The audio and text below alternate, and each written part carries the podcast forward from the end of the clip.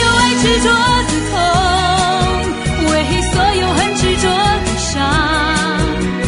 大家好，这里是其他垃圾，我是小田。我是小秋。其他垃圾是一档关于性别、亲密关系和文化现象的播客。嗯，本期我们的这个节目迎来了历史上的第一个赞助，赞助对，这个赞助来自我们的热心听友垃圾小虾，还是垃圾大虾，垃圾 大虾。垃圾大虾，对他赞助我们两杯咖啡，嗯、谢谢谢谢，对，谢嗯谢谢谢。然后也告诉大家，我们已经开通我们节目的听友群，啊嗯、哈如果喜欢我们的节目的话，可以扫我们今天 show notes 里面的二维码，加入我们的群，和我们一起捡垃圾。嗯，嗯，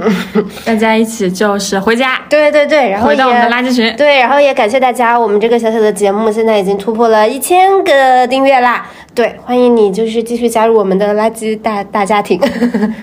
对那么就是这一期，我们想和大家聊一个话题，就是最近热播的一个综艺，叫做《乘风破浪的姐姐》。嗯，但是我们这一期可能不会去聊这个呃节目节目本身本的身一些就是舞台作品。嗯，我们想聊一个就是这个节目之下的一个话题，就是关于姐姐们的择偶的这个观念和她们实际操作的这个历史变迁。嗯，yes，因为这个事还嗯、挺有意思的，其实你很少能够在国内的一个综艺节目里面吧看到这么多丰富的年龄的样本。你看我们的这个选的姐姐们，她三十加的也有，四十加的也有，五十加的也有，嗯、甚至甚至最高的好像也有六十岁的吧。之前、他们基本上就是覆盖了整个嗯华语的娱乐圈的情况里面的女星这么多年的演变。嗯，我们所觉以得这个意思还这个事情还挺有挺有意思的。你很少有这么丰富的一个样本，每一期都有三十三个人呢。我们我们是就是把这一整个就是姐姐们从第一季到现在这一季是第四季的所有的姐姐们都当做一个比较大的样本库，然后就是筛选了最具代表性的和两性择偶相关的四十三位姐姐。对然后就是其实我们这趟播客的整体的结构也是也会可能会像一个比较就是小的一个娱乐新闻的论文这样子，就是我们先有一个大的取样库，然后我们再有一个小的取样的样本，然后我们再对这个样本去做一个整体的这个分析。嗯，Welcome to 这次的文献解读环节。 反正就是做了很多功课啊。嗯，那我们从哪里开始说起呢？我们就先说我们这个一整个解读的这个 Part One 部分，就是我们有什么精彩的发现。嗯嗯，就是。我们的一个精彩的发现就是，我们发现女明星的择偶观真的发生了变化。对，就很大的变化，而且就是它有这种代际之间的迁移，我感觉这个是可能也跟女明星这几年确实挣得多了有关。对， 就是在之前呢，我们发现可能上一代的女明星她有一个呃，就哪怕她们找的就是比不了她们的前夫们啊，就哪怕我们只看前夫，呃，豪门是一个非常关键的因素，就是贼喜欢找富商，嗯然后，但是到接下来，我们就看见越来越多的姐姐们，她们在选择自己的配偶的时候，一个是会选择同行，会选择跟她们差不多的人，还有一个就是真的会出现挺多的这种姐弟恋的情况，或者是相对而言，这个男生的事业可能不太如他们，名气也不太如他们的情况。以及我觉得，呃，这个里面可能还有一个趋势，就是，呃，如果说之前，呃，女明星就是进入演艺圈之后，就其实就是相当于是进入一个就是开始择偶和搜寻那个阶段，嗯就是相当于是她在打男人工。所以之前大家对于女明星的评价的一个比较重要的指标，就是评价她最后有没有成功，就是她有没有嫁到一个好男人，对，有这没有是嫁到是一豪套门。那个完整的叙对事。，所以这个阶段就是可以被称作打男人工。对然后之后的一个很长的时期之内，大家就发现这种豪门叙事开始破产了。就之前那些所谓的豪门，就是一个个，要不然就是被限制消费，要不然就是被批驳，然后要不然就是发生一些非常荒谬的桃色新闻。嗯，所以就是这种。呃，豪门的这种叙事破产之后，豪门的诱惑力又又不再那么大了之后，呃，然后再包括就是女明星的这个收入啊，现在真的是有点非常之高，所以就是进入一个非常严肃的打社会工的阶段。不过，就是在这个之外，我发现还有一个规律，就是现在的这个男人工和社会工开始一起打了，就是他们把男人工打成了社会工，就是两手都要抓，两手都要硬。 男人工就像是一个就是社会资源置换，就是两个社会资源比较好的人在一起，然后更好的去把这个社会动社会工给打好的这样的一个、一个趋势吧。嗯所以就是我们刚刚说到这两个观察，然后我们就把刚刚我们说到的四十三位姐姐分成了四个小组。对他们这个 number one 组分别就是豪门组，也就是所谓的呃曾经或现在仍然就是进行这种嫁入豪嫁门入豪门的大大动作的这种。然后第二组呢就是弱男组，也就是 这个浅浅的是有些歧视哈，就是他们相对而言找了在他们就是恋爱的或者婚配之初，这两个人的事业啊、名气啊、财富啊、地位，其实都是有，就是哪怕观众都能看出来的非常显性的这种不一致，就是女生要明显强于男生的这一种。对，对，呃这里并不是说就是在婚姻里面一定要男强女女弱或者女强男弱，而嗯对是在现在这个社会样本之下，他们呃就是和大多数的这个女明星之前的选择不太一样，选择了一个呃稍逊于他们社会资源稍逊于他们的配偶。嗯，对，因为我们还是，毕竟我们还是得拿一个标准来嗯做一定的衡量嘛。这个他们在婚姻里面自己的状态，我们肯定是嗯无从判断。对但我们只能通过一些确认的，因为毕竟明星是曝光比较多的，他们嗯的私生活也是呃这个一整个娱乐工业里的一部分。我们只能通过公开信息来进行一个评价哈。嗯嗯，然后第三组是东亚强妻组，嗯， 咱们这个东亚强妻呢，其实就是翻译一下，就是那种比较望夫成龙的，就是把自己的老公当成是一个就像儿子一样对进我行一觉个得栽培。就是贤妻加悍妻模对式对吧。对，贤妻悍妻的那一种啊。嗯，然后第四组就是与强妻相对的这个东亚娇妻组，啊，yes yes，东亚娇妻就是相对而言较为传统的咱们的就是这个亚洲家庭模对，式，比较符合我们对于亚洲家庭的那种男女的地位观察的那种女嗯性的、呃妻子样本。对，就相对而言比较传统的嗯那种。然后我们就是以这四个维度吧、嗯来做一个衡量，我们就是会一一就是聊一聊我们在这其中筛选到的姐姐，嗯以及我们对这个中间的一些就是神秘的看法。嗯嗯嗯，以及我们就是聊的结构，首先我们会呃，就是跟大家讲一下这几个组里面的组员分别有谁。对，我们就是然后进行了一个筛选来。然后其次对不对我们就是给这个组一个 C 位，嗯就是对我跟小秋分别分别提名一个，然后最终就是 C 位给到一个人。嗯好吧。我现在觉得我们 真的好认真的在做一些巨无聊的事情。搞什么论文？ 真的是。 就是各位听众朋友，你们现在是看不到，但是 exactly 我们现在是对着一个 这个文档 在进行我们这个总结分 析。分类非常详细的一个嗯，文档啊、嗯对对对哎，anyway，我们现在就是开始，好吧？就是 number one 就是这个嫁入豪门组。嗯嗯，那个你先来吧，你先提名。呃，我们先把哦我们先说嗯说一下我们们我们之前商量过的提名的人，他们这个荣获进入豪门组分类的人分别是啊、呃王丽坤啊、这个女人呢，她就是这位女演员，她最知名的一个第一次进入大众视野就是她曾经在一个跳水节目里面嗯嗯以这个清水芙素颜美人蓉出素狱颜素颜美人清水芙蓉之姿，对，然后她后来也演了挺多挺有名的电视剧美人的，心计对对对，北京美人爱情是是是，然后他后来就有一段时间突然就消失在大众的视野里嘛。嗯然后我关注到他下一次的新闻，就是是一个八卦号，写一个什么 W 姓女星老公电信欺诈，然后还有什么洗钱什么的。嗯后来王丽坤也出来声明了，然后后来他们好像是离婚了。总之就是她老公确实是有一些法律上面的问题，涉及到了欺诈。嗯，然后 number two 是胡胡静静，胡静老师，胡静老师就是嫁了一个马来西亚的不知名富商，呃，神秘富商，神秘神秘商，富不要商说人家不知 名，神秘神秘啊。不具名富商。对对对，然后她最近一次出现在公众视野里面，确实也是乘风破浪的姐姐。她在那个节目里当时也讲说，她看作这个是她自己就重新进入公众视野的一次机会。嗯。然后是这个著名的黄黄圣圣依依老师黄圣依老师，嗯，黄圣依老师的老公是谁呢？，是我们就是国学的榜样对我们的巨杨力紫老师。巨力集团中国首富，四十座悍马拥有者。 啊，还有那个翡翠天珠31祖母年祖母绿三十一年，还有什么酒窖拥有者与李亚鹏男士共品千年老白茶的这个嗯杨紫老师，欢迎大家关注他的抖音，非常的有意思。杨家军。对杨家军， 然后是黄奕，黄奕老师，嗯，黄奕老师的老公就是咱们的前互夫联网疯子前夫夫前夫嗯呃黄毅清，对 黄一清，大家也许对黄一清就是可能年轻一点的朋友，可能对黄一清没有那么大的印象，嗯但当年黄一清真的在互联网上掀起过一阵风浪，他以这个比宋祖德还要没有道德、 还要没有口德的方 式就是，非常嘴臭，就是喷什么所有人都吸毒，所有人都出轨，反正就是大造谣，然后只要人家一骂他造谣，他就立刻 删掉自己的微博。 他是一个开着法拉利的富二代，嗯，然后是我们的张雨绮老师，嗯张雨绮老张雨绮师也是找过不少的富商， 对就是呃，我们现在说的富商都是引号富商啊，嗯就是当时看起来是富商的富商，嗯，比如说比较有名的就是我们的汪小小菲，嗯，著名富二代。嗯 然后汪小菲后来他就找了那个嘛，王全安。王全安可能作为一个导演，没有不能算是富商，比较有文化资本吧，对对对，但他后来就找了一个他当时认为的真富商嘛，就是袁巴元。嗯然后这个袁巴元当时就被人扒出来一大堆，我主 我觉得主要找富商有这不好，很容易被人家起查查。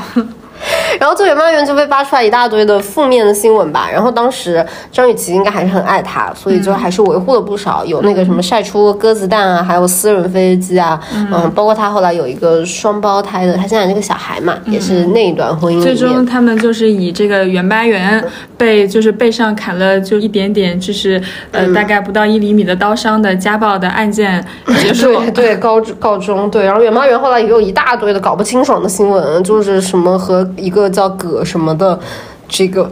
人搞得不是很清楚啦，后来就好多。嗯，然后金巧巧嘞，金巧巧她老公就是著名的这个博纳影业的于东，嗯，金巧巧女士的影视代表作是，呃，曾经在这个孔雀嗯对对对， 孔雀公主是吧？西《西游西记游》记对吧？《西游记》嗯，然后后来其实她有一段时间影视的发展也是不错的，然后但后来她跟她老公结婚之后，也就是不在影视行业发展了，嗯然后后来的她的代表作主要就是这个戛纳这个坦星， 创下了四分三十八秒的 走红毯记录。嗯，对，然然后后猪猪猪猪，我感觉他可能不算是豪门族，因为他自己嗯本身的、他本身也是豪门，嗯对，因为他他似乎他爷爷是参加过长征的，然后对对他自己当时有过他的一个原名叫做他爷爷给他取的叫。呃，朱继征就是继续哇长征，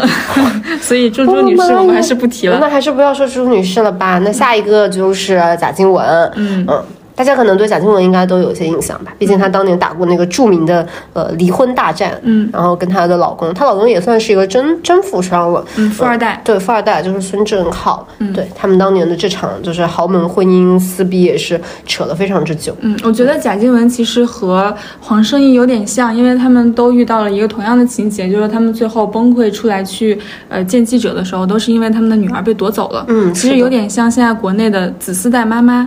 嗯，对，对是有一个点处像境就是其实有点像那个耶，也就是王王力宏的那个那个老婆、李李李亮磊，嗯但是他他的小孩还是在在他的监护里的，哦嗯这两个都是小孩被夺走了，然后就是见不到小孩这样子。嗯，然后又因为就是国内的一个判决会根据他们两个人的财富的多多寡，就是去做一个就是是否优于小孩的一个判决。啊、然后在这个过程中，就是这些呃嫁入豪门，然后早早就吸引的女明星，就可能不是很占优势，嗯，所以就是他们不经管嗯济经济上面嘛，就是很难被判定。总之，贾静雯当年的那个离婚案件也是一个非常大的社会新闻。对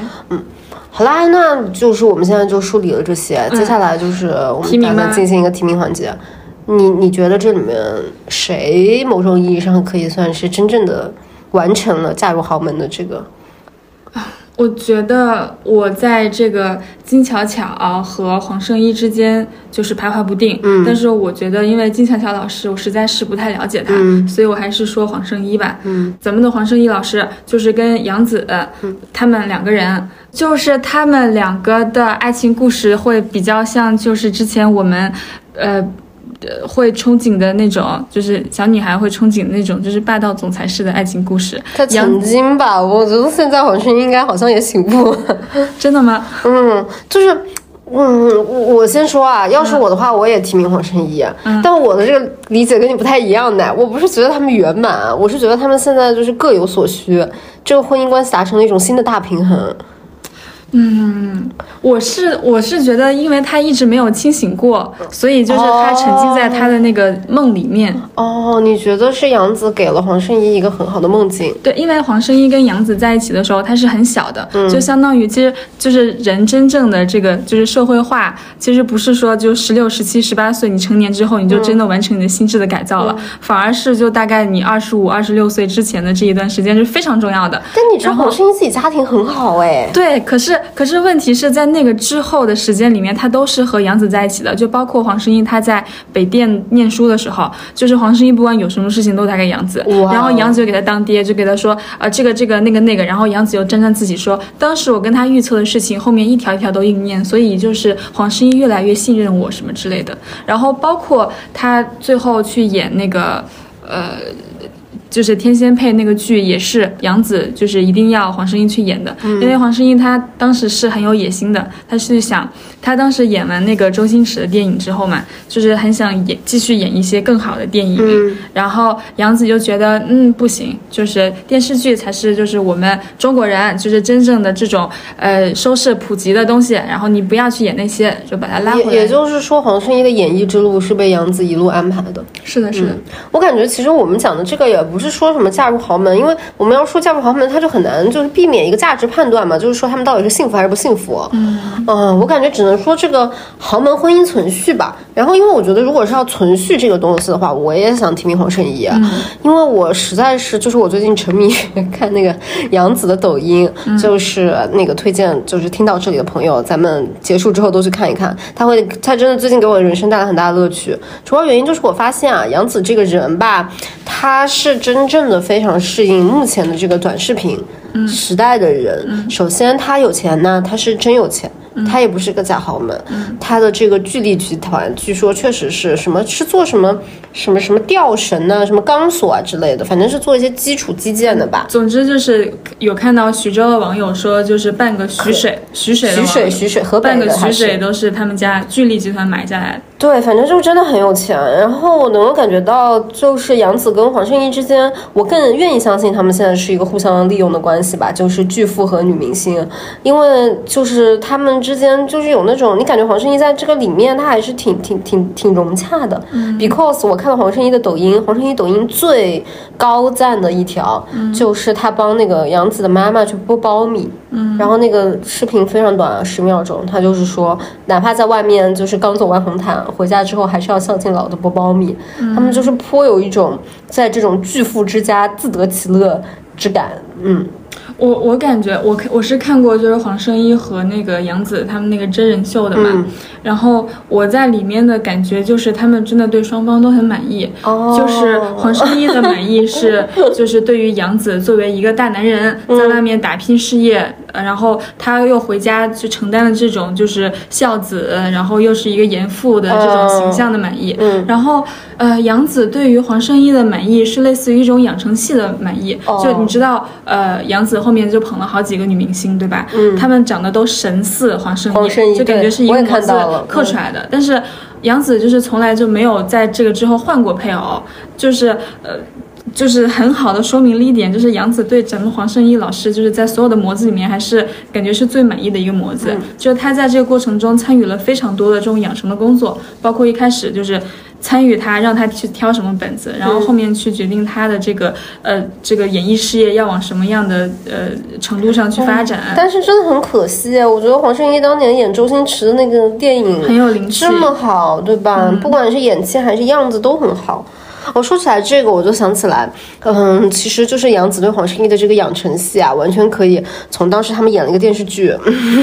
就是杨紫真的很爱当那个电视剧的男主角，那个电视剧叫那个。凭什么爱你啊、呃本人又去复习了一遍，我发现特别好笑。杨紫在这个里面担任一个公司的 CEO，、这个公司的名字叫做中国巨维集团。巨维集团，对，就跟他这个巨力集团就只差一个字。然后他在那个里面就完美的彰显了他自己心中认为的自己和他心中认为的黄圣依、b e c a u s e 他有角色嘛。然后杨紫在这里面演的一个角色，她是一个霸道总裁、嗯啊，然后黄圣依呢演的就是一个第一集她就是陷入困境的一个清纯美丽的女实习生，嗯，然后她这个困境被谁解决？公司老板，嗯，就是杨紫，杨紫就是她的神，然后就过来解决她，然后就是同事们就开始传说他们两个是不是在一起了，然后老板就过来把她带走，然后就是 打同事的脸，说她就是我的女人，呃，然后这个里面还出现了她第一次就是她一直说的那个什么四四十座加加长悍马，嗯、呃，在这个片子里面大显身手，嗯对，杨紫她本身也是这样的。我我之前看一个一个一个采访，就是黄圣依当时是演了某一个电影，然后就是被记者写了，嗯被记者写了之后，呃，杨紫就是给人家就是打了，就是在。在那个报社门口去堵住人家，然后就是跟人家聊了聊了两个多小时，嗯就是聊你为什么要这样写黄圣依。哇，哇， 我叹为观止。然后我叹还为有观止还有就是有一个记者写了那个杨紫说她脸有点斜拔子脸，嗯然后杨紫老师就做了一千个水杯，然后就是骂那个记者的水杯放在那个报社门口分发，牛，牛，嗯、 就是咱们的霸总演 绎吧。然后我多少是有点无语凝噎了。嗯，但但 anyway，就是大家就是喜欢看杨紫老师的话，可以去看看她的抖音啦，她抖音就是非常的精彩。你要给他引流了，啊，从那个什么千年的酒窖到万年的白茶，然后她每天带货直播卖的都是翡翠和天珠，虽然也不知道卖不卖得出去，但是她非常的自得其乐。而且现在她的一整个所有的兄弟姐妹叫做聚力集团宇宙，在抖音都有账号、啊，然后他们每一个人都喜欢拉着杨紫的那个妈妈，就是这个吉祥物，对这位老奶祥奶瑞，，对这位奶奶进行拍照，嗯，反正非常精彩，可以可值得一看。而且那个聚力集团，我真心实意的认为啊，我现在就是艾特史蒂芬老师，嗯，请你就是去聚力集团做一期访问， 我真的非常想看，非常精彩，嗯，反正杨紫就是不管她那个抖音搞成什么样子，她是真的有她的受众，然后也真的是蛮赚钱而的。且他真的有流量吧？他现在是大流量了，总之，豪门组我们就是都提名了黄圣依，这个就没有争议，就是我们就是给黄圣依赢了。但是我可能还是想要说一句，就是其实这个里面的豪门组会发现大家就是，嗯。怎么讲？就是不管是他最后的结果好还是不好，我们说的结果好还是不好，都说这个婚姻的存续，嗯，但是对这些女明星本身来说都没有比较好的加持。比如说黄圣依，她确实现在是婚姻是存续时间比较久的，然后也生了两个儿子，但是黄圣依的演艺的事业确实也就是到那儿就截止了，后面也没有什么作品在问世。然然后后哦在演绎上面，他其实挺像一个闹剧的，现在，嗯，大家这就是，哎呀，你很难再去评价他戏演的好不好了。然后像是还在存续的胡静也是一样，她其实还是想要出来的。看她在浪一的时候那么努力，但确实她的选择嗯也不是很多了。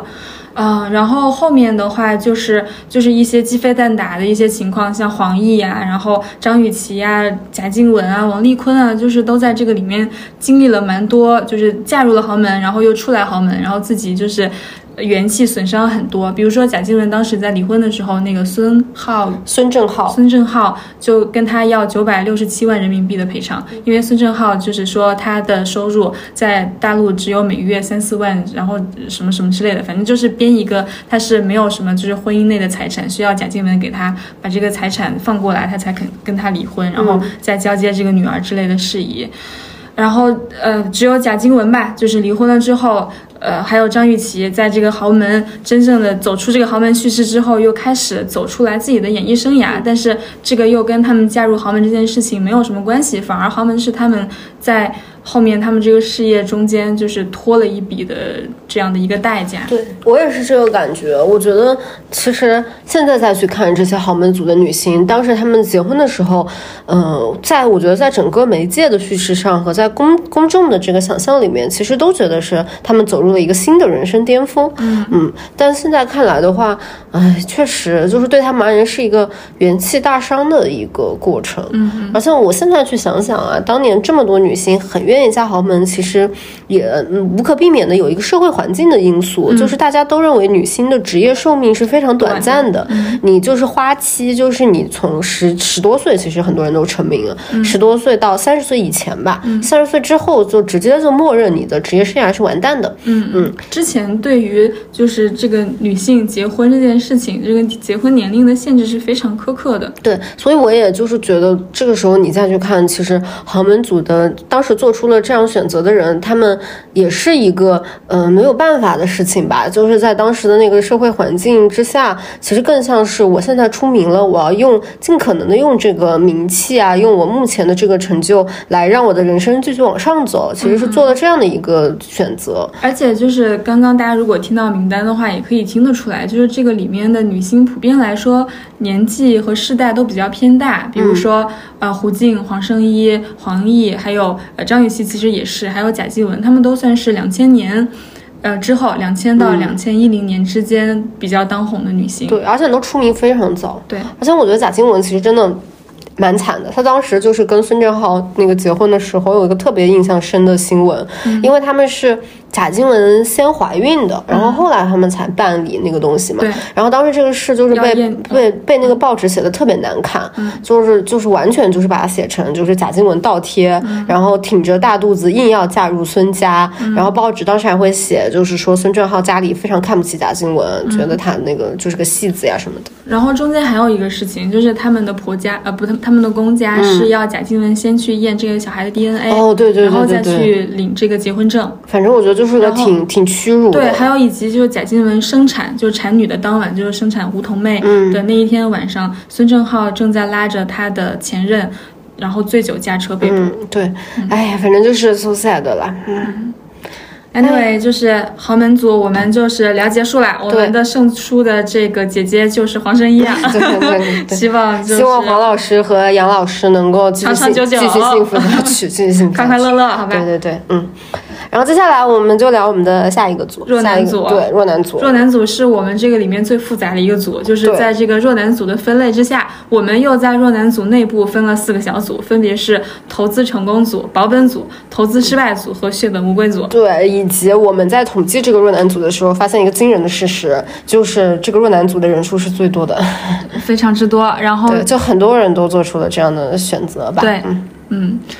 啊，那我们就是先说一下，就是我们所谓的投资成功和投资失败，就只是借用一个就是经济学上的这样的一个概念，嗯并不是就是对我我们就是比较肤浅的把这个婚姻看成是一场资源置换，嗯嗯，然后就是就以这个方式来看，毕竟我们也看不到更多的感情啊，所我以们只能请聊到这儿了对啊对对，请观众朋友们原谅我们的肤浅，啊我们就 是这样。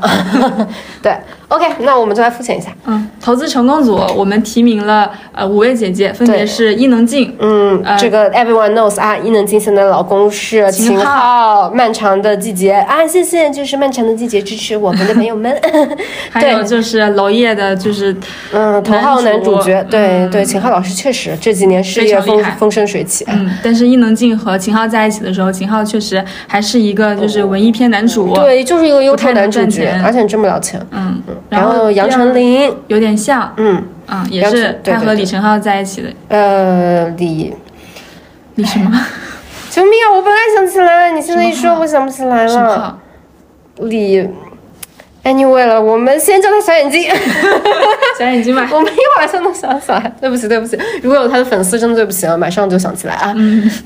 就跟他在一起的时候，确实来没什么名。下来下一个，下一个，好尴尬。下一个是程丽，丽莎，嗯嗯，程丽莎，呃，她的这个老公是郭晓东，对，太好了太好了，想起来了。嗯，就是程丽莎和郭晓东之间，他们比较不一样的就是他俩的原生家庭里面有一个呃比较大的稍微差的距，城城乡阶级差差距，距对吧？对城乡差距。嗯，嗯，程丽莎是一个上海女孩嘛，对，上海女孩家里面就是那种反家正是世一比个较南好方女的。孩吧，就听起来然后很像是那种以前上个世纪的那种那种对对对故事啦，对就就是富家小富家姐小爱上我找上一找上一个农村的小伙子，嗯，呃郭晓东是山东嗯的一个对，山东的一个非常农村里面非常的一个传统的这样的对一个儿子的形象吧。嗯然后我想起来了，李荣浩，李荣浩李给荣李浩荣浩的粉丝磕头，磕头，磕头。好的，下一个，然后下一个是蔡少芬， 嗯，蔡少芬的的的张老公晋，是张张晋，我想起来了， 张晋啦，就是张晋的话，其实跟蔡徐坤在一起的时候是真的没名，那个时候张晋只是一个武武术术指指导导，对。然后后来张晋的其实相对而言比较有名的角色，也是他演了《一代宗师》里面的这个角色，以及他后来嗯得其实了金马的配对男配金马的最佳男配，以及他后来确实演的不错，我嗯觉得、在很多的这种动作的片子里面，他都以这个敢打敢拼，嗯，非常的著名。然后他们之之后也圈了一大波粉丝，因为呃，就除了蔡少芬，她就是所谓的港普比较，就大家比较喜欢开这个玩笑以外，嗯就是因为真环张呢晋， 对张晋她自己也比较会拍，嗯，嗯，就他们还挺好的，而且他们还还还挺甜的，对。然后还有最后一个我们提名的是谢娜，嗯。嗯， 是那就结这样样吧，结样结样纯洁的爱情，对，谢娜就是我们之所以呃把谢娜放上来，是因为就是谢娜当时和张杰在一起，就是我们不说张杰现在的发展，但当时呃张杰是快男的嗯男第的四名，嗯，对吧？对，啊、然后谢娜当时是她最当红的那个时候，相当于是太阳女神，太阳女神， 嗯，对真的是太阳女神，那时候最火了，就是他们那个时候在一起了。我还我我记得就是当时谢娜是想要他们，她已经跟孙杰谈了五年了嘛，张杰张杰，跟张杰谈了五年了，然后他想他想跟那个张杰结婚，他就给张杰打了一个电话，说 你不会看过那个什么《四大自传》？ 没有，自传不要叫什污么？蔑我。 自传叫什么？ anyway，我把这个故事那讲就是完。这样吧。他不给行我一嗯定要找到。他给张杰打电话， 然后就是想要问张杰说，咱们就是要不然结婚吧，就已经谈了五年了，年纪也不小了，然后互相也了解的差不多了，对吧？ 现在有两本自传，哦，有三本。第一本叫做《那是一阵风》，第二本叫做《那就出发吧》，第三本叫做《那些年华》。你看的是哪一本？我都看了，好吧。 哦，你真的想， 谢娜老师的忠实读者，我继续把这个故事讲完。接着说。打了这个电话呢，然后呃，张杰呢，他是什么反应呢？张杰说我要进电梯了，然后电话啪挂 了，不想和谢娜结婚？嗯哼，他把电话挂了。然后从那个下午开始，谢娜老师就是给他打电话，打了一整晚，没有人，啊没有人接，关机。然后第二天，谢娜找到了何炅，何炅找到了张杰，然后这个就是他们才重新联系上。什么意思啊？何老师在里面还做和事佬呢？啊、就是他已经找不到他了，ghosting，你知道吧？张杰 ghosting 谢娜。我真的控制不住我自己，真的控制不住我自己 ，really，really。但 anyway，就是现在我们再去重新看这段爱情，对吧？嗯。就是真的很震惊哎！嗯，我现在想想，如果当时我是张杰的死忠粉的话，就是我以我现在就是对这个偶像的态度而言，我肯定大骂张杰偶像失格，然后大骂我的房子被偷了，他妈的，我好不容易喜欢上一个男偶像，男偶像跟湖南台的女主持人在一起啦。对吧？哦，我我我记得一个当年那个报纸八卦的小细节，就是一个报纸的娱乐版，一个豆腐块一样的那个镜头，就是有人偷拍了一张谢娜的照片，然后那个手机就是那个那个八卦周刊的那个记者判断谢娜在跟张杰谈恋爱，嗯，因为那个手机的截图上面是谢娜正在疯狂的发短信给张杰打头。你你知道当年那个快乐男生是让你发短信的耶，就是嗯我知道我知道就他真的好像是一块钱一张一一个票吧，嗯反正就是真的花钱，真金白银的在花钱，嗯， 然后就说他们俩在一起了什么东西的，嗯，当时咱们这个互联网还没有这么发达，不过当时也是给我幼小的心灵留下很大的震撼，嗯嗯，这个真的巨大量级的八卦而，且我我觉得他们就是某种程度上算是国民 CP 吧，虽然这两个人之后的这个名誉啊都比较这个毁誉参半吧，但是确实也算是个国民 CP。就嗯但是首绝对先的，他们的绝对人气值对，是很首先高的嗯就是他们在一起的时候是张杰最火的时候，然后也不算最火吧，就是出道最火的时候，嗯然后也是谢娜最火的时候，然后之后他们的整个发展，就是每一步发展都有上，但是最火的国民综艺《快乐大本营》去做汇报，而且他们深度绑定了，嗯我怀疑啊，如果有人统计一下《快乐大本营》的每一期男嘉宾上过次数最多的人，很有可能是张杰。嗯，啊，第二名我怀疑可能 是魏大勋。嗯，好，那我们就是投资成功组这五位女士：嗯伊能静女士、杨丞琳女士、程丽莎女士、蔡少芬女士和谢娜女士。你觉得谁就是赚的嗯最最成功好，ROI 最高。嗯，我觉得是，嗯，伊能静女士。啊，怎么办？我也想选伊能静。那其实我觉得蔡少芬就是女士也挺赚的。嗯，也挺赚的。我觉得这一组都还算不错吧。就是虽然陈丽莎后面是有很多的，就是咱们的山东男人的这种婚姻模式里面的问题的，但是就是从陈丽莎女士的状态和她对老公的这种忠贞不二的爱来看，她本人是在这个里面是非常享受的。对，如人就是还冷暖自知吧。嗯其实我也觉得，就是陈丽莎的婚姻还是算是比较成功的，只能说我们以一个比较现代的价值观去衡量，有点不能接受这个里面很多的看起来非常落后的东西。嗯，但是我觉得，嗯，不是替郭晓东说好话吧？我觉得他算是那种传统大男子主义里面的矮子里面拔高个。嗯是这样，就是他对他老婆还是可以的。然后对，然后这最成功肯定是伊能静老师啦。嗯，咱们就是说，嗯，我觉得他确实是，嗯，一个望夫成龙的典范吧。嗯，而且就是我觉得对于一个养成系的人来说，他最快乐的事情就是他真的养成了。嗯，嗯，对，而且你再看，我觉得其实伊能静这两年的状态，你也能看出来，她跟庾澄庆的分手也很难讲，毕竟那是古早八卦了嗯嘛，很难评判谁是谁非。但是这两年的伊能静出来的状态确实是非常不错。而且我比较欣赏就是就是伊能静她本身的母子关系处理得很好，因为她儿子不太一样，她儿子叫哈利嘛，嗯，是她儿个子有是个点 trans 是吧？是个算是酷儿吧，嗯就他没有非常承认自己是个 trans，、但是伊能静就是非常以他为傲，然后会剖她穿着女装的照片在她的那个社嗯还交网会络一起上，化妆啊对什么的，反正我觉得还就是很给她自由和嗯空间，对然后又很为她骄傲这样子，嗯，确实是个把自己生活关系就是各方面处理的非常融洽，嗯，年龄的智慧。对对对，挺厉害的一个女人，我觉得，嗯，好，我们移到那个保本组吧，就是不赚不赔啊。 这个里面我们提名了六位女士，分别是陈松伶女士，嗯啊，陈松伶女士大家可能不不太记熟得悉了，嗯，嗯，就是她是在就是《浪姐一》里面的一个呃，哎，她是不是唱爵士的？同学对对吧？我对对我对她还有一点印象，她当时有个表演，我印象挺深的，嗯，她是一个，她之前在香港还蛮火的，嗯嗯，之前在 TVB 的，然后她的这个老公叫张铎，我看过他们的综艺，两个人还挺甜的。就是张铎，呃，是我感觉是这种恋爱综艺里面就是非常好的男人，就是呃，首先很体谅妻子，然后呃，尤其是陈松伶 到这个时间了，呃，就是其实。她是一个非常高龄的母亲，然后呃，张铎她是第一次结婚，然后他们到现在也没有小孩，嗯、然后张铎的妈妈就很着急，但是张铎每一次都会非常强硬的帮陈松伶把这个局面给解决掉，嗯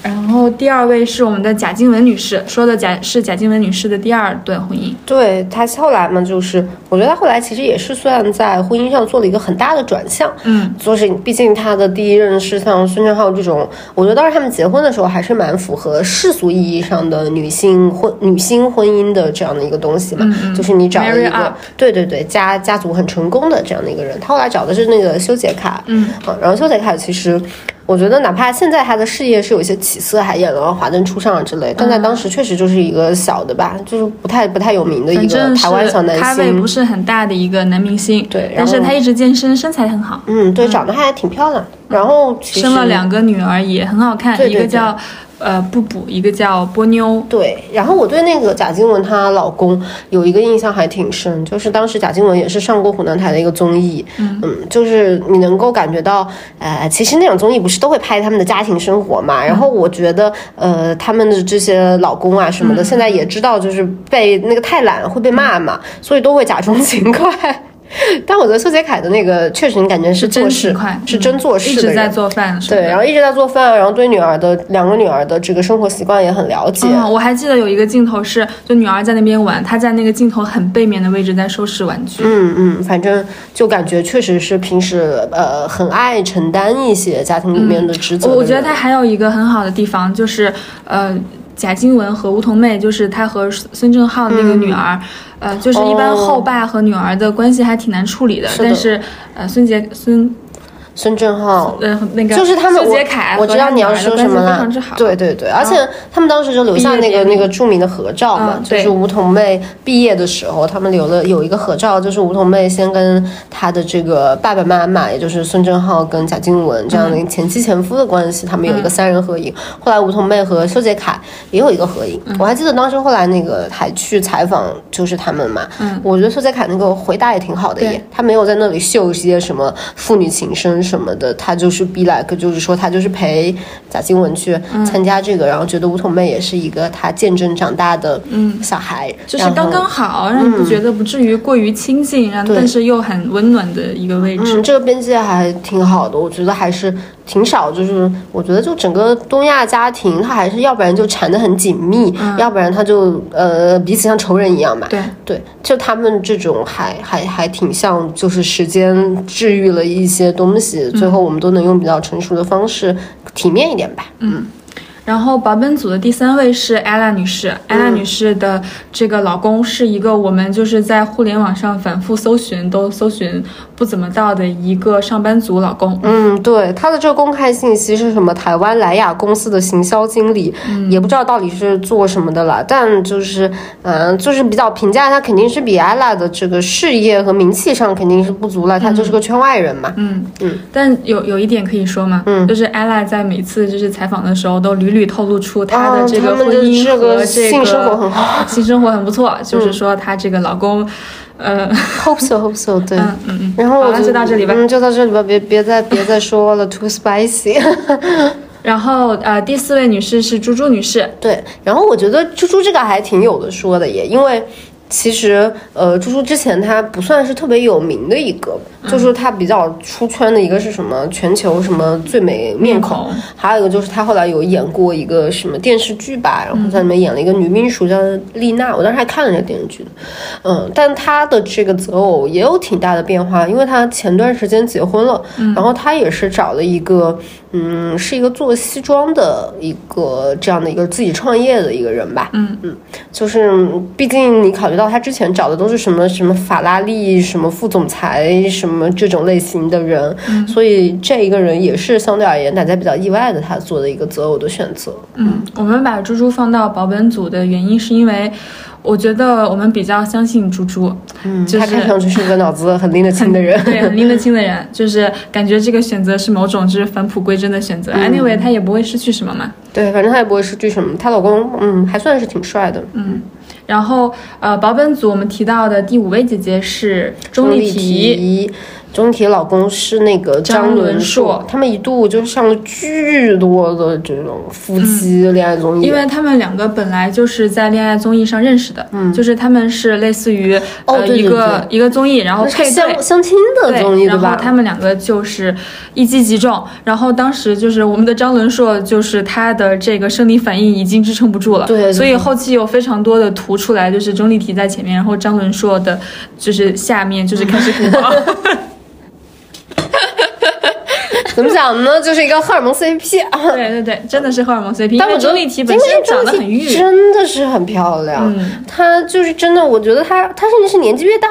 越漂亮吧。但是我觉得他们两个真的让我看到了一种就是就是东亚性感的破碎，你知道吗？就是因为我我是爱看恋爱综艺的人，然后这两个人的恋爱综艺我是都追都追了，一个是他们在一起的综艺，然后另外一个就是他们已经结婚了，然后有婆婆过来的那个综艺，哦也是秦昊和这个伊能静一起参加那个综艺，然后就是前面的那个呃恋爱的综艺，他们之间的荷尔蒙就是非常之多，嗯，因为这两个人都是那种非常外放型的人，你知道吧？嗯就是我感觉他们会找一个摄像机拍不到的地 方，就是妈的，闭上你的嘴巴，欲罢 不能。搞点什么东西。嗯，主要是他们两个人身材也都很好嗯啊，。然后到了就是后面的那一个，到了婚姻生活、家庭生活那个综艺之后，就感觉他们之间的那个萎了氛围明显就是沉静下来了，张伦然硕后萎了。对，之间那 个就是爱的那个动作，虽然还是比平常的夫夫妻要多，嗯因为钟丽缇她是一个混血嘛，是有很多这种她有点外嗯西国文方化的那种部分东的西，，对。但是就是就是张伦硕就还是那个样子，然后里面有一个非常经典的一幕之之后，在就是网络上也流传比较多的，就是这个里面张伦硕的妈妈来了，所以钟丽缇这个呃性感女人也要处理一些婆媳关系。啊，一下子变成家人次方。对，然后呃，还包括说他在那边做家务，然后咱们的张伦硕老师就是口气语气不太好，或者是之类的，就是嗯，真的还蛮像这个。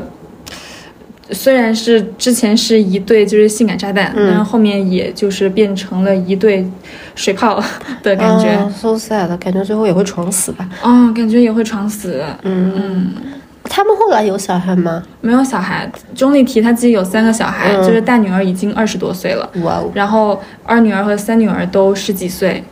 但我当时看那个，我也看了一点那个节目。我当时看那个节目的时候，我觉得我要是钟丽缇的粉丝，我可能会气死哎。嗯，因为我觉得钟丽缇真的之前在我心中，一个是性感是她很大的一个标签，还有一个我觉得她确实就是，嗯，一个生活非常多姿多彩的嗯这是样个的一自人由的女的对，就她起码嗯她那个。叫那个什么，生命力是很旺盛的嘛。就是你不说她的，无论是婚姻也好，还是她的演艺事业也好，你感觉她是很少见的一个亚洲女星里面，她自己感觉她不太受年龄的限制。嗯，她一直都挺相信自己的每一个人生都有一段新的旅程的。嗯，就是。包括她跟她同龄的那些女性，在一个节目里的时候，你能感觉到她真的是心态是真正的年轻。嗯，但我觉得她跟张伦硕在那个婚姻之后的那个节目里面，我确实觉得她，就是她好像有一些她完全无法理解的东西。我感觉她就是被浪漫爱给骗了，嗯然后就是真正的变成了一个，她可能还没有 get 到她自己已经变了的那种人妻角色。嗯，反正我觉得她挺困惑的。嗯，唉，好啦，我们保本组还提名了一位是陈意涵，嗯，陈意涵的先生是叫做我不记得了。你陈意涵看，的你先看生我好是一个怕呀，我不记得了。是一个台湾的一个导演，但是嗯不是很有名的导演。我只记得他长什么样了。他们的那个合照里面，那个导演是一个弯弯曲曲的长头发，然后戴了一个黑框眼镜。嗯，然后嗯嗯，陈意涵的的的先生长得确实，嗯，在外观上不算是很好看，就是是标准男导演长相。对，有点标准男文青的长相，就比较矮，然后头发是卷卷的，比较瘦这样子，然后戴一个眼镜。嗯，她的老公叫许富祥，嗯嗯，我们放在里面也是因为，呃，他们当时也是上过一个夫妻的综艺的，对吧？嗯，是那个吧？叫什么啊？幸福三幸福重三奏重三重奏，对。嗯，然后呃她她老公其实。可能是我们不太了解这一块，他似乎是得过金钟奖的戏曲节目导演奖。嗯，反正就是比较，就是比较像是一个做这个相对而言幕后工作，然后比较有才华的这样的人。嗯然后在《幸福三重奏》那个节目里面，也能感觉到他们两个是比较相对比较融洽的。嗯，就是陈意涵，嗯，比较就他们俩之间的角色像比较像两个小朋友，嗯然后对许富祥是会比较宠着陈意涵，但是许富祥又是那种感觉心思很敏感的少年，嗯，总之我在看他们的那个综艺的时候，我有点受不了。 怎么太作？哎呀，陈意涵，你知道陈意涵会干嘛吗？他会跟许富祥聊这种天儿，他说，嗯，这个苍蝇进来了，苍这个苍蝇很可爱，要不然我们把它养起来吧。我就说，啊，你感觉是那种三岁小朋友讲的话，哎对他们会聊这些。然后，然后徐富祥会很重视他这个话，然后就就他们比较相配吧。好吧，好吧，好吧，好吧，I don't I don't understand、因为嗯哎我们现在来评比，你觉得保本组里面最成功的？我觉得保本组里面最成功的人是贾静雯女士，嗯你，make 觉得哎 sense 呢。？诶，我可能想选艾拉耶，嗯，因为这一次这个《乘风破浪的姐姐》，嗯，那个第一期不是介绍三十三个人嘛，其实让我印象最深的还是艾拉，嗯一个是确实我觉得我们所有的九零后、九五后都是有 S.H.E 的那个强烈的记忆嗯的，然后我觉得 S.H.E 的三个人他们的后续的情况我都有追踪，嗯但这里面艾拉是让我印象最深的，因为我确实没有想到。她的真正的这个个性，嗯，她不是像她当时在那个女团里面展现的，一个就是 T 对一个 T，嗯，她真正就是一个非常，嗯、相对而言就就是比较女性化一点，她其实是里面非常 feminine 的人，对反而是黑笔是个 T。对对对，不是然后 T 啊对不起不是 T，你不要乱讲啊！你当时有人好讲，害怕你说艾比是 T，哎呀，艾比是呃那个 LGBT 偶像，嗯嗯嗯对吧？对这个对嗯可以，你就是讲一点正确的话啊。 对，我继续讲艾拉。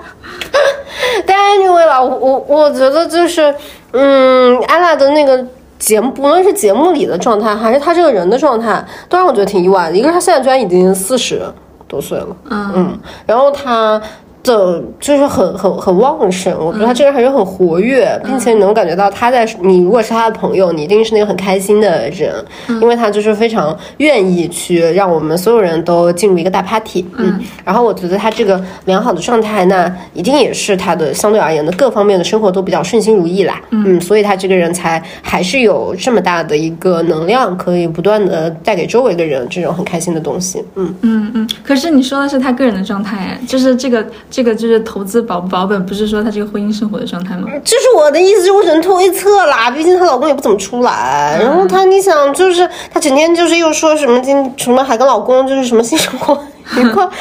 我感觉不太愉快的人一般也说不了这样的话啦。嗯嗯，我我我选这个贾静雯的原因是因为我觉得她老公给她做了一个比较好的，就是她可以做自己事业的后盾。嗯，是贾静雯这两年的事业确实是，呃这个叫什么青云直上，我感觉她这个事业运呢真是太好了。天哪，我们与恶的距离，呃，醉梦者，然后后来又演了《瀑布》吧，嗯嗯，《瀑布》也是个真牛啊很好的片子。嗯，因为呃，贾静雯其实前面的几年就是一直就他们她她是我们小时候很多人的女神对吧？赵敏，然后《至尊红颜》就是之类的那些就是非常国民的剧，但是她在和孙正浩这个事情之后。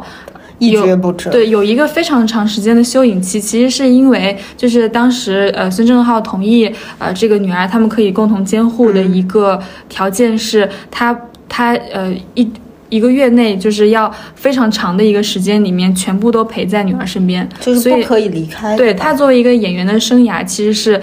嗯，就在受非常大的影响。就是演员拍戏肯定是长时间住剧组的嘛，就相当于他没有办法真正的全情的投入任何一个长期的一个剧目的拍摄，所以他在这个之后的一个很长时间内，这个事情就断了。那之后是因为梧桐妹她自己想要到上海来读书，想要陪陪爸爸，嗯，所以她才开始就是能拍一点东西。那也可以看出，就是就是修杰楷他在里面承担了非常多的家务的工作和育儿的工作，就是包括他在拍那个《妈妈是超人》的时候，孙修孙凯杰楷是唯一一啊什个么对三年没有拍过戏啊什么对的，，他说他是唯邱杰凯是唯一一个担 心，就是会嘱咐这个妻子，就是他担心他他没有怎么独立的带过娃，会担心嗯他的状态什么之类的，就可以看到，其实贾静雯在这个婚姻生活里面受到的支持是蛮多的，起码在育儿和家务方面受到的支持是很实在的支嗯持。不过就是讲回来，我也觉得贾静雯真是个很很厉害的女人呢。嗯，我现在都记得她当时应该就是我们与恶的距离嘛，然后那个戏就是她后来算是她翻红的一个戏。当时这个戏是拿了呃金钟吧，还是、嗯反正是拿了事后，然后她在那个那个演讲里面，我觉得也挺感人的嗯也。她就是一边哭一边感谢当时这个戏的这个制片人嗯啊什么的，终于找了她，然后让她发现她原来在这个三四十岁的年纪还能够接到。这样的戏，嗯然后他觉得他演的这个戏里面，就是调动了他很多很多当时离婚时候那个最阴最灰暗的那些记忆，然后拿出来演这个戏。嗯，哎，反正嗯我挺觉厉害的得。就是我们现在讨论下来，我觉得贾静雯更符合就是好了保好了本主义的好了，我觉得贾静雯更能赢了，毕竟她真的是那种走过走过灰暗，然后嗯就是又走出来，重新创造自己人生的人。而且是真的拥有一个相对来说比较正常的婚姻生活的人，嗯，exactly 拿的是一个逆风翻盘的剧本剧本，虽然就是他的，就我觉得他人生像两条线，他的事业运其实一直都挺好的。嗯而且贾静雯以前比较年轻的时候，我感觉关于她的那些不太好的新闻也挺多的，嗯但她好像戏一直接的不错。好的，那我们保本组的这个胜出者就是我们的贾静雯女士。嗯，然后呃，若男组的第三组是投资失败组啊。唉，Number One，我们选入了咱们的著名的顾里的扮演者郭采洁，郭采洁。郭采洁女士，对啦，就是，哎呀，郭采洁现在的这个这个男友，其实可能有一些人不太知道啊，他是这个伊德尔，然后伊德尔呢是一个在乐豆瓣月亮组被骂得很狠的一个一个乐手，他是杭盖乐队的一个一个乐手之一吧。就关于伊德尔的负面的新闻，主要一个就是睡果儿，就是啊乱睡人，还有一个就是呃那个曾经因为这个吸吸食毒品被曾经拘留过，嗯，哎呀，然后嗯、然后以及他们之间也有一些就是郭采洁要帮助这个伊德尔，就是有一些就是要帮助他在鄂尔多斯购买房产的新闻。对对对，就是花了一些钱吧，啊，然后可能我觉得就是我认识的郭采洁的粉丝其实也挺不爽的吧，因为郭采洁以前在演艺事业上比较好，后来也就是沉入了一个要进行一些文艺音乐创作的这样的一个东西。作为他的演艺粉，对这一点也挺不爽的，就他们还是会认为还是后来的这个择偶比较影响到他后来事业上的发展。我觉得还挺那个的，因为我我自己其实对郭采洁蛮有好感的，嗯因为就是我看那个《再见爱人》嘛，嗯我觉得郭采洁是《再见爱人》里面的就是做 reaction 的那个，能力比较好的人，嗯，就是她比较正常，嗯就她不她的共情能力比较好，她不会在那边就是什么什么互联网嘴替，我帮你骂这个，我帮你骂那嗯个，她比较能够理解每个人的处境，然后她会心疼别人之类的。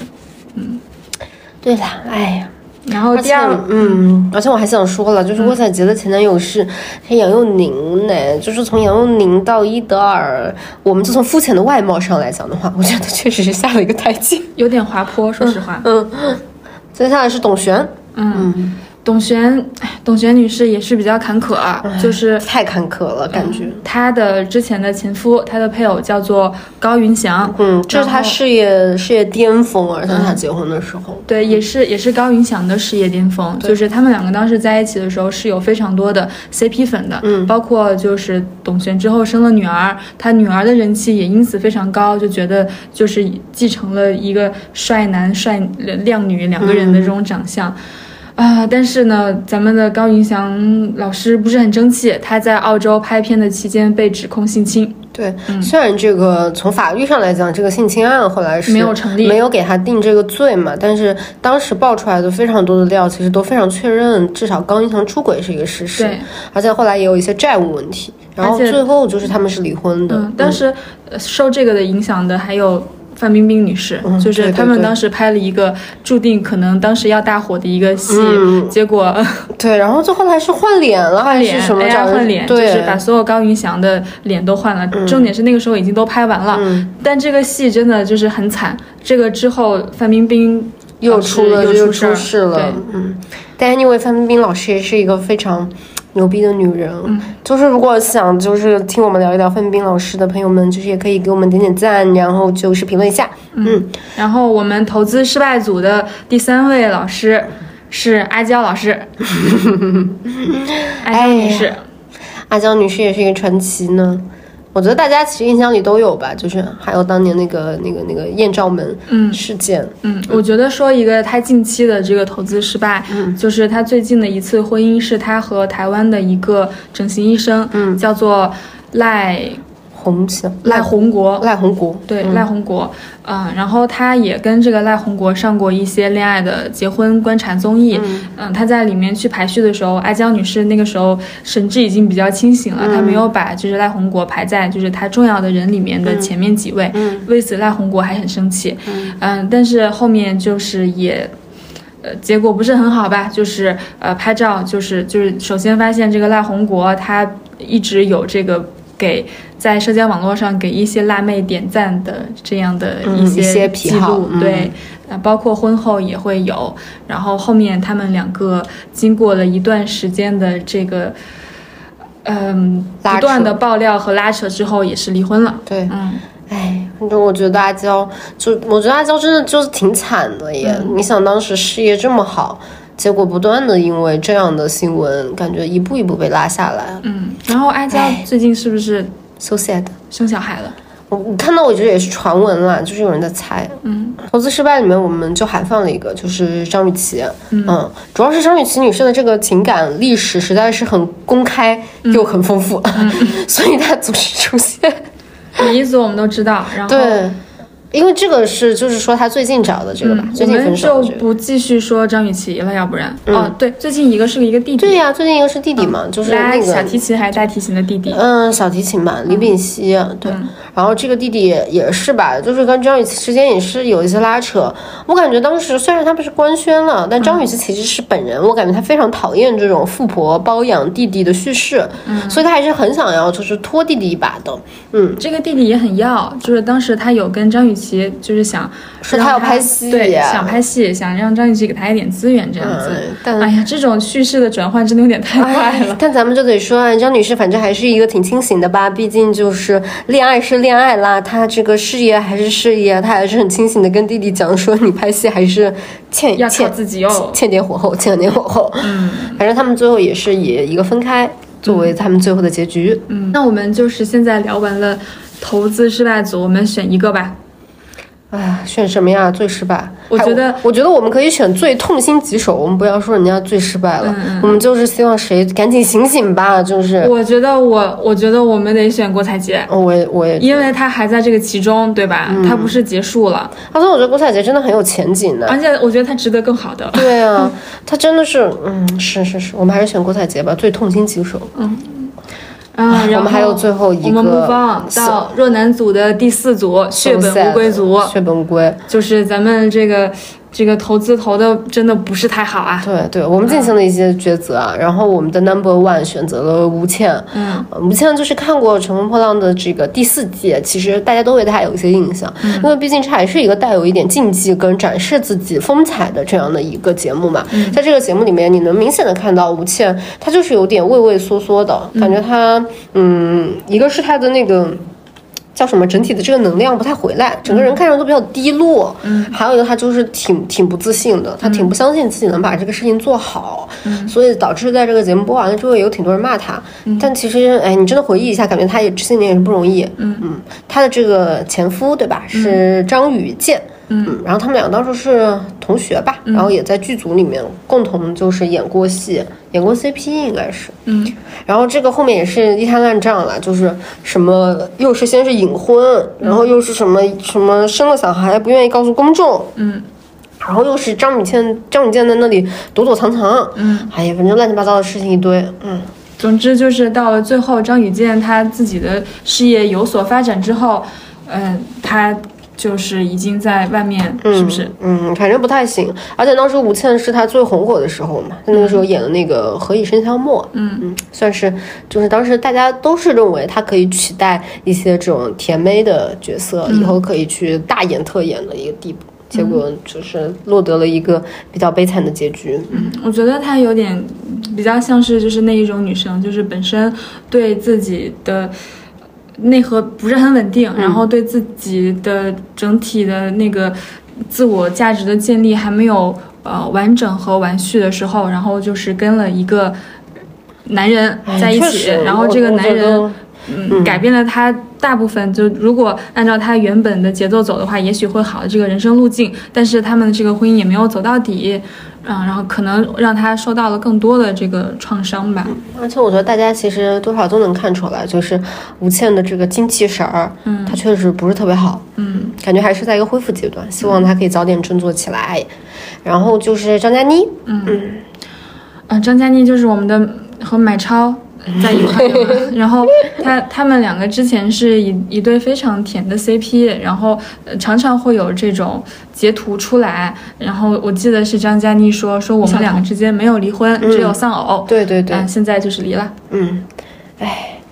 然后我觉得我们可以先说说白冰，对吧？嗯，毕竟白冰是一个比较真的真正意义上的血本无归。就是白冰老师挺惨的，就是我我我 我觉得在大家呃做在在在白冰，我在做搜寻的时候，发现一个就是非常惊人的事情，嗯就是呃，白冰当时结婚了，然后结婚之后这个人就不见了。其实白冰当时出来的时候是非常受欢迎的，她她是被她那个那个京京城四美嘛，对冰雪微甜，而且被称为小金喜善，嗯她在演那个神话的时候太美了，确对实是而且非常确实之很好漂看亮，很漂亮。对，而且白冰她自己是西北大学的，嗯嗯就是她自己的学习也真的还不错，嗯这样就子。是我们从一些世俗的标准上评价，嗯确实是个条件很好的人嗯，吧。然后她在事业比较好的时候，跟一个男模叫做丁一在一起了。嗯、在一起之后，就大家都以为就是让一个就是这么如日中天，然后长得又这么漂亮的女明星结婚肯定是一个富商，但其实并不是。丁一他自己是一个嗯名气不是很旺的一个男模，嗯但是结婚之后，白冰就给他生了一个女儿。然后直到呃白冰去参加《乘风破浪的姐姐》的时候，大家才知道她前几年离婚了。然后离婚的时间推算了一下，可能是在二零一七年左右的时候吧。呃，然后再这么一推算，发现那一年有一个非常震撼震撼的新新闻就是是跟白冰的这个前夫 有关。嗯，就是咱们的啊，丁一老师跟我们就是娱乐圈常常被盛传为 gay 的这个说吧，嗯小宗呀，小宗，嗯，呃，郑元郑元畅。畅，嗯，他们两个被拍到，就郑元畅趴在这个丁一的后背上，然后做一些非常亲昵的举动。嗯嗯嗯，对，在之后，呃，我又去做了一下，就是丁一的微博的一些就是搜寻，发现丁一现在的微博的更新也是挺。挺 typical 的，就是第一条是他又当爸爸了，然后有一个女的给他生了一个儿子，嗯然后后面的一些就是他在一些比较豪华，要不然就是游轮上，要不然就是私人海域上，要不然就是飞机上，就是做着一些相对来说有点像我们平常会见到的 gay 会有的那种姿势、态度和穿着拍一些照片。对，咱们就一切尽在不言中了。嗯，反正我觉得白冰老师有点惨，真的有点惨。真的有点惨，付出了太多。嗯，啊，然后下面的两位老师分别是陈小云和呃张柏芝。陈小云她的那个前任是叫是当时演《红楼梦》里面的贾宝玉的，对嗯，演那个嗯、呃小玲的，就是少年贾宝玉的。嗯，她跟于晓彤之间其实也还好啦，他们两个也没有谈婚论嫁，只嗯是他们两个一起参加过一个综艺节目，然后在这个综艺节目里面，于晓彤展露了一些就是呃情绪不太受控的一些表现，嗯就是包括他们在吵架的时候，她在高速停车，或者是在吵架的时候突然飙车这样的行为，然后也包括呃于晓彤她的妈妈不是很看得上陈小云，嗯，就觉得我的儿子配得上更好的，但是其实陈小云这个时候年纪已经不小了，她是想要呃结婚的这么一个状态。嗯反正受挺大打击，让人觉得心里挺不是滋味的。嗯，然后下一位就是张柏芝，我觉得张柏芝大家都比较了解，我们就不说了。嗯嗯，哎，我觉得这一组毋庸置疑，对吧？我们还是就是把这个嗯白颁冰给老师白白白冰老师吧，嗯他就是惨的，就是嗯非常明显。就是不忍再多说什么。对对对，嗯，然后希望白冰老师之后事业好一点吧。是吧？希望他运气好一点。嗯然后最后呢，我们还做了一个小小的这个分组、啊，就是关于这个抢七跟娇妻。嗯我们也是想要从这个东西里面来说一下，就是女人在婚姻里面到底要做成什么样子，才能够达成这种就是世俗意义上对他们的期待吧。嗯其实是在讲这个事情。嗯然后在东亚抢七组这里呢，我们列了三个人，嗯，三位女士分别是伊能静女嗯士、嗯陈丽丽莎和邱子子炫。对。嗯，其实伊能静跟陈丽莎，我们之前有讲过嘛，嗯他们相对而言都是，呃，我觉得他们一方面是在做强妻，这个强妻指的是他们在家庭里面的话语权会相对而言比较强一点，当然也是仅指小家庭，嗯不只说到一个更大的这种涉及到更大外围的亲戚的这个家庭里面，但小家庭里面相对而言有话语权一点，有决定权一些，或者是他们在家庭里面的能量比较足一点，嗯，对对对，因为程丽莎和郭晓东这一块，程丽莎不一定那么有话语权。对，嗯、他们的能量稍微足一点，然后另外一个方面，他们也是呃比较愿意去，扶持她的老公，对对对，就是希望他们的老公在事业上面嗯对更有进步嘛。对对对嗯而且从结果上来看的话，也确实是有扶持到啦。嗯嗯，然后其实选邱子炫的话，也是这样的，基于这样的一个考虑，毕竟其实于晓光之前是一个只在国内演正剧的男演员，嗯，然后有了邱子炫之后，他在韩国也接到了非常非常多的商业跟嗯代哇言。她在韩国接代言接到手软，嗯，而且就是大家都说他是于可爱啊什么的，嗯嗯一下子离不离？ 对他，他天啊呐，别说了，《春风一梦》这个节目，你当时怎么看啊？我看了，我我也很爱。我也看了，但我当时就是有点，我有一个很深的感受啊，嗯就是首先在我看来，我觉得吕晓光真的不是很可爱。嗯，我觉得韩国人会觉得她可爱，还是韩国人对男人的要求实在是太低了。嗯嗯，因为吕晓光那个，她当时有个我是最受不了的，就是她到到哪里都买很多酒，哎，嗯，我那好好难受，我感当觉时有我酒当时瘾。没有，我当时是非常放松的看这个东西，所以我没有就是就是，呃，带着某一种就是某些价值想要骂某一个人的心态去看它。但是我我觉得韩国人之所以这么喜欢于晓光的一个原因，也是因为文化滤镜是非常之重的。就我们现在看到，就比如说有点像我们现在看吉娜的感觉。嗯嗯，是的，是的，是的。嗯，但我觉得就是邱淑炫，哎，真是一个好女 人。真的是一个好女人，嗯，我会一辈子对你 好的。而且她很努力哎，就是她她不是在就是一公那个舞台上有一个，虽然就是跳的像韩国大兵啊，但是她不是有一段韩国 rap 嘛，她就是特地飞回韩国三四天去学这一句 rap。反正反正真是一个好女人，可惜了。于晓光老师后来也有一些不太好的这种翻车新闻啊，就是被拍到什么什么什么跟女子什么很亲密的拉手呀，什么东西。虽然这些东西，哎呀，不好确定，不好界定他们夫妻之间的事情吧。哎，但是我觉得苦了我们就是邱子炫老师了对，。因为我们秋姐姐就是，大家如果有看过她之前的新闻的话，会知道她她很之前苦的生活是很苦的。什么出生在重男轻女的一个家庭，然后又是自己一个人独自长大对，然后哎，反正就感觉到遇到于晓光对他而言是生命里的一个高光时刻。对他，嗯对他来说，好像就是他重新的、真正的拥有了一个属于他的家庭，对，因一为个他的比原较生健家康的庭这。种关对系，。他的原生家庭相当于是一个破裂和没有被完全建立过的一个状态。对，而且而且，其实邱淑炫老师后来生产也是高龄产妇，对生孩子的过程也蛮辛苦。差一点有生命危险的那种哎程，反度。正真的很希望他能够就是获得一个比较好的接下来的人生下半场吧。嗯，嗯，然后后面是东亚交期，东亚交期我我们东亚强期是不是没有选一个啊？哦，选一个吧。我我觉得就是头一能进了。我也投伊能静了，伊能静确实是厉害，但娇妻组我们也把第一名扔给了伊能静。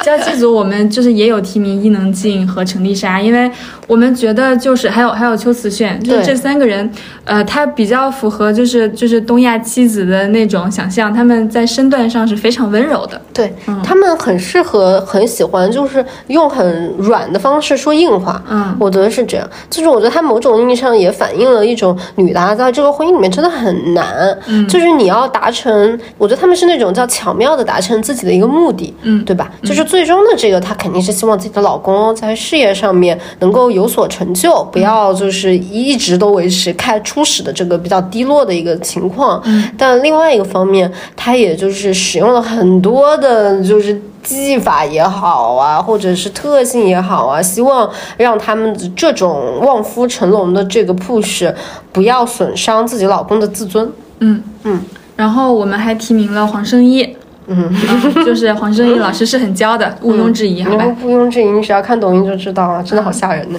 然后还有我们提名了吉娜老师，吉娜老师的娇也毋庸置疑吧。对但我但感觉就是吉娜老师，嗯，朗朗对她还蛮好的。其实我觉得吉娜跟朗朗之间的关系也很 tricky。嗯，就是如果你只看那个节目的话，因为他们当时比如说被骂嘛，就是说什么吉娜不让朗朗拎包，后来朗朗又在那边讲说什么是因为他的手上了三千万的保险，就老是吵这些事嘛。然后，但我觉得就是看吉娜，吉娜几乎是一个，嗯，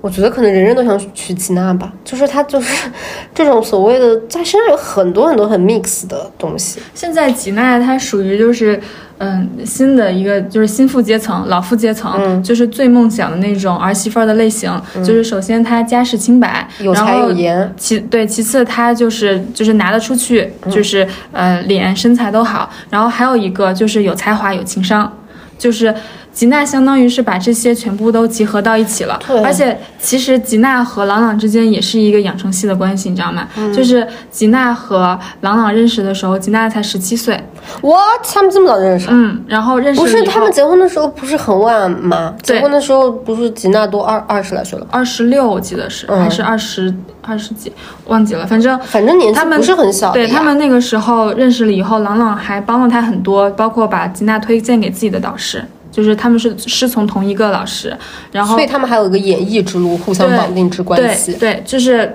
是一个非常强的一个养成关系，嗯然后吓人的再包括就是吉娜之后来了中国以后，郎朗带着她上这些综艺，然后带着她走红毯，就这些干嘛的？吉娜现在的收入非常之高，嗯然后包括她作为一个青年的钢琴艺术家，是可以开始给国外的一些，我忘记是《冰雪奇缘》还是哪一个去去做那个钢琴反主正他题曲现在也之是一之个类的，东西。我觉得他现在就是他自己出来也有一定的知名度，对对属于那种给了他资源，他也把他拖住了的这样的一个人吧。对，哎，就但是他是就是嗯，反正就是挺哎好的呀，挺好的挺好的，挺好的，真的挺难说的。而且我我不是那天跟你讲嘛，就是我查了一下，我也觉得很震惊呢。吉娜就是她妈妈是韩国人，她爸爸是德国人，对嗯。就就是你你想一想，咱们这种传统的这个，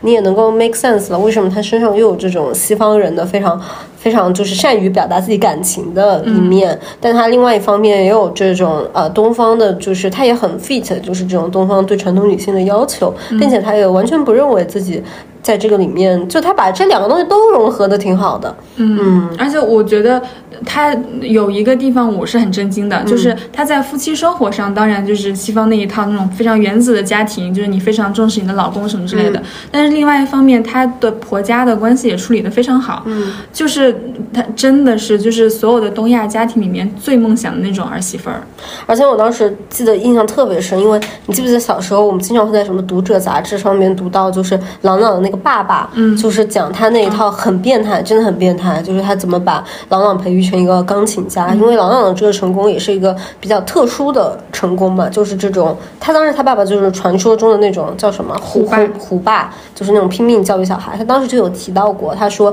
他对儿媳妇的这个标准就是要一个。身世极好的，就是什么公主一样的什么样的人，嗯，就我蛮震惊，他们最后就真的找到了，然后下一个我们提名的是刘芸，嗯，刘芸的老公是咱们的摇滚老炮，对，郑钧，嗯，哎呀，蒋娇妻其实也挺 make sense 的了，嗯就是在郑钧跟刘允的关系里面，他们上过挺多的这种夫妻节目，所以也给我们提供了很多的样本，嗯，你在这个样本里面也是能挺明显的。观察到，虽然老郑经常摆出一副就是我们家我都听老婆的，嗯我怕老婆，但是真的在什么事情上面，刘云是不太敢自己做决定的，嗯然后以及郑钧面对刘云的很多事情，他的方式我觉得有点吓人呢，他嗯就是不说话，而且郑钧其实没有办法很好的去回应刘芸的情绪，嗯但是刘芸就是虽然多年都面对这样的婚姻，她还是感觉很爱郑钧呢。哎，主要郑钧确实也有点帅， 年轻时候真的很帅。我觉得就是又帅又有才华，这个东西挺挺难的。嗯，哎，好的，那我们就是娇妻组提名的这几个人，呃，伊能静、程丽莎、邱慈炫、黄圣依、吉娜、刘芸，选一个吧。嗯，我觉得我选吉娜。啊、我也选吉娜。因为我我我我觉得啊，嗯就是吉娜是这个，如果娇妻里面有所谓的就是成功娇妻的话，吉娜就是这个成功娇妻，嗯就是她，嗯，就是她是主动去付出，就是表演，就是。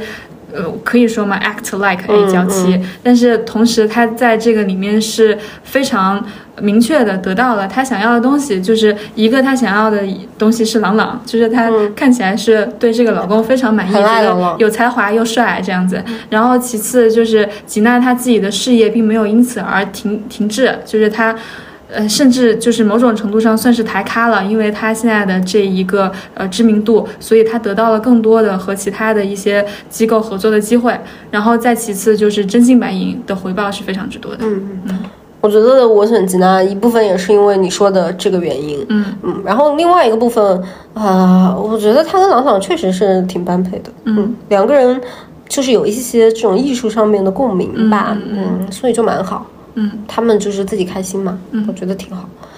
好啦，我们今天就是总算把我们的这个长篇， 盘点完了，呃，累读的这个东西聊完了。我觉得最后我们还是可以给它浅浅的做一个总总结一结，下嗯对吧？嗯嗯，就是我我们的这个主题还是说，就是我们在这四十三个里面去找这些姐姐们择偶方向的变化嘛。然后，呃，你你先说一个变化吧。哎，我觉得变化就是女人变强了，嗯说实话是真的，因为你能够感觉到这个择偶我我相信啊，其实就是对绝大多数人而言，你只从一个外表上面来看的话，你肯定是喜欢又年轻又有钱的，对吧？那你肯定是不喜欢又老 就是又有钱的，这样就非常直接了，对谁都是做这个直接的选择。你能感觉到以前的这个女明星，就是各种各样的因素吧，让他嗯们就是更愿意做一些妥协，某种意义上也是为了完成一个社会价值对她的期待。但你现在可以感觉到他们的选择确实是多样化了，这嗯是一个非常明显的标准吧。那这个多样化也就说明他们有更大的选择空间了。嗯，嗯，我觉得一个变化就是，呃，我说两个吧。嗯，一个变化就是我们开头的时候有说过的一个，就是他们把打社会工和打男人工结合起来了，嗯就是这种所谓的，呃，就是他不只看重你的某一个资源，就是他不再是单方面的资源置换，就是不再是财富和美貌的资源置换，嗯就是变成了事业加事业，或者是资源加资源的这种资源置换。嗯嗯，它呃，在这个意义上，它的那个性别的那个边界可能消弭的会比较多，就不太是比较传统那种男和女，男性占有资源，而女性占有美貌的这种配比了，嗯而更像是我占有一个这样的资源，而你占有另外一个这样的资源，然后我们去做这样的一个结合的配比，嗯，它会相对而言的平等一些吧。对嗯嗯，然后，呃，第三第三个就是变化，就是小秋说第一个，我说第二个，然后第三个变化，我觉得和现在的整个时代背景和是会比较相关的。虽然我们现在看的这些姐姐相对来说比较处在这种，呃，名流的或者是这种，呃，就是呃生权，那个那个那个词叫什么？什么生权？什么马？深色犬嘛，声色犬马。 虽然我们讨论这些姐姐比较处于这种比较名流和声色犬马这种名利场当中，但是她们也算是就是处在我们现在这个时代大势下面的，就是我们的中国女人、东亚女人里面的一些呃不同的代际的一些样本吧。嗯然后其实可以看到比较明显的一个，就是我们现在聊的很多都是比较偏年龄大的女性，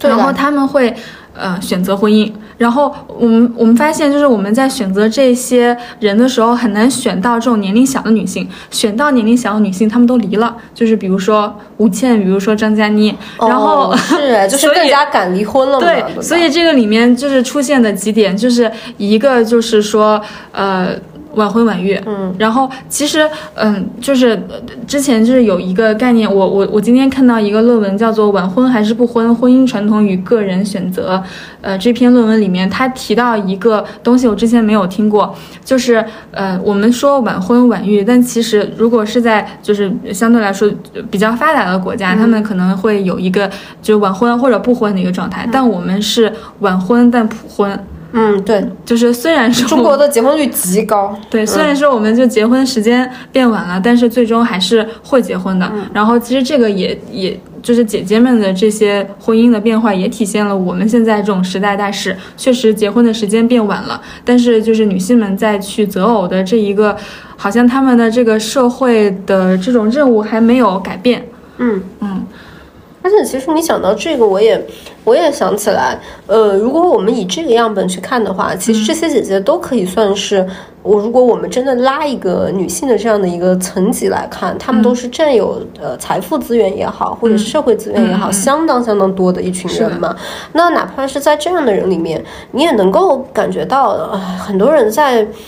这个婚姻生活里面，他还是没有能够，就是亲密关系没有成为他一个更好的助力。嗯我觉得这一点有时候也是让我觉得有一点点就是难受的吧，嗯嗯嗯其实也挺难过的。就是我觉得选择结婚这个事情，我们还是希望说婚姻是一个后来很长久陪伴你的一个亲密关系嘛，嗯大家都是期待在一个亲密关系里面获得一个呃相对而言更好的一个陪伴的。嗯嗯，但是哎。以这个样本来看的话，呃很多人都没有最终在这个里面获得到，哪怕他们是相对而言的这个资本已经比较好的一群人。嗯，我我看姐姐这一期的时候，就是她后面有一个就是呃加更环节嘛，宿舍加更环节，然后里面那个艾丽的扮演者在聊到这些的时候，她就有提一句说啊，好像现在的女生都不愿意结婚了，就是我我觉得她这个闲科是非常。呃符合就是现在就是社会上大家常常就茶余饭后会讨论的一个非常浅显的趋势，就是很容易看出来，就是大家都越来越不愿意结婚了。对，然后这个肯定也是会比较早的反映在这些女明星她们的这个择偶的变化上面。嗯然后，其实我们刚刚说到的她们这些变化，就有一个词叫做第二次人口转变，嗯就是也人口学上说的第一次人口转变，就是所谓的就是就是出生率、死亡率中间那个那个就是呃出生出出生之后卫生条件提高，嗯然后呃孩子更容易存活，然后之后有一个人口的爆炸嘛。然后第二次人口转变就是我们进入现代以后，就是我们刚刚聊到的所有的这个趋势变化，它是呃包括离婚率上升、结婚年龄推迟、同居率上升、婚外生育率上升等等。哦，听起来就是越来越不信任婚姻制度本身。嗯，嗯，哎，不过你现在去，如果你按你这个说法的话，确实也是哎。其实这里面还是有很多人，他没有走入婚姻关系，但是嗯处于不断的处于恋爱关系的人嘛。对。就比如讲像呃张雨绮就是一个挺明显的嘛，她嗯不断的在换、结婚离婚结婚离婚，但是她始终就是处在这样的一个恋爱关系里面。嗯然后我另外一个也可以看出来，就是虽然我们刚刚说我们是一个晚婚普婚的状态，但是其实终身的不婚率也是有在变高的，虽然还是很少很少。我之前看数据说，呃，比较高的是瑞典，就是终身的未婚率可以达到百分之三十几的样子。哇哦，然这么高后啊我们的就是当时呃十年前的统计，就是的四十多岁还没有结婚，就相当于之后不太会结婚的，只有百分之零点三。嗯，但是最近呃我看的一个数据是一九年丰田他做的一个研究，他说呃一九八零年就是八零后，嗯他们的未婚终身未婚率可能会达到百分之一点四八到六点三九，就按照现在如果是百分之六的概念来看。还蛮多人之后会越来越多的去选择终身不婚这样的一个状态的。而且我觉得在我们这里很难选择终身不婚，嗯啊，很大的一个原因还是你对社会保障这个对东西不是的信是任的嗯嘛。就是如果一旦嗯、呃像欧洲一些高福利国家做的比较好的话，比较信任这个事情，你就觉得不结婚的阻碍，你主要克服的是孤独。嗯那现在你觉得其实孤独反而是最不在意的一个事情，你还是在意很多很多的老后无人照顾的这个很大的问题吧。嗯，你哪怕再怎么说各种各样的，男的也不一定会照顾你啊，或者是怎么样，人们总是更愿意相信一种身边有人的这个东西嘛。嗯，然后看姐姐们现在的这样的一个状态，其实也印证了我们刚刚说的，就是整体的这个择偶方向的变化。好啦，那我们今天就聊的差不多了，今天就聊到这里吧。嗯，然后，如果大家喜欢我们这一期的节目，欢迎给我们就是评论、点赞，然后也可以讲一讲你们就是对这个里面哪些姐姐当时有很深的一个印象，或者是记得她们的一些古早的八卦。然后以及我们这一次选择的样本量和我们要做的工作实在是太多嗯了，里面可能很难免的会有一些细节的，就是模错漏糊嗯和错漏，所以也就是如果有，大家就是多多海涵。嗯，你们就多多担待吧，然后就是可以在评论区纠正一下我们啦。嗯 It's，但是 okay 要好好说话哦，对要好好说话，友善评论， 好不好？我们就是很玻璃心的。很脆弱，我们会在被子里哭。对我们很难过。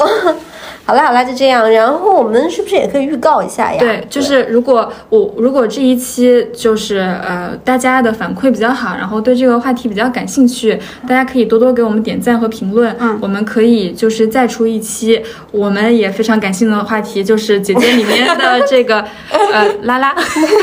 T 不叫啦啦啦， 就是就是，其实大家姐姐 CP 吧对对对，其实大家如果那个看这种同性的这个就选秀节目吧，嗯其实你挺明显的能够发现，呃，几乎所有的这种女团吧，她们都会安排一些相对而言中性化一点的对的这个女生嗯在这个里面，其实我觉得这个也是个挺有意思的趋势。From 这个快女啊到这个创造幺零幺，再到乘风破浪的姐姐，嗯这几乎是女团选秀里面必定有的一个角色担当吧。对我们想聊聊这个东西的演变。嗯，我们就是可以讲一些，就尤其可能会用《乘风破浪姐姐》作为一个样本库，然后里面可能会穿插嗯穿一插一些些我们古早的女团选秀，比如说这个快女呀，然后比如说这个创造幺零幺呀，比如说青你呀，本人已经开始摩拳擦掌了。anyway，今天就聊到这里吧。好啦。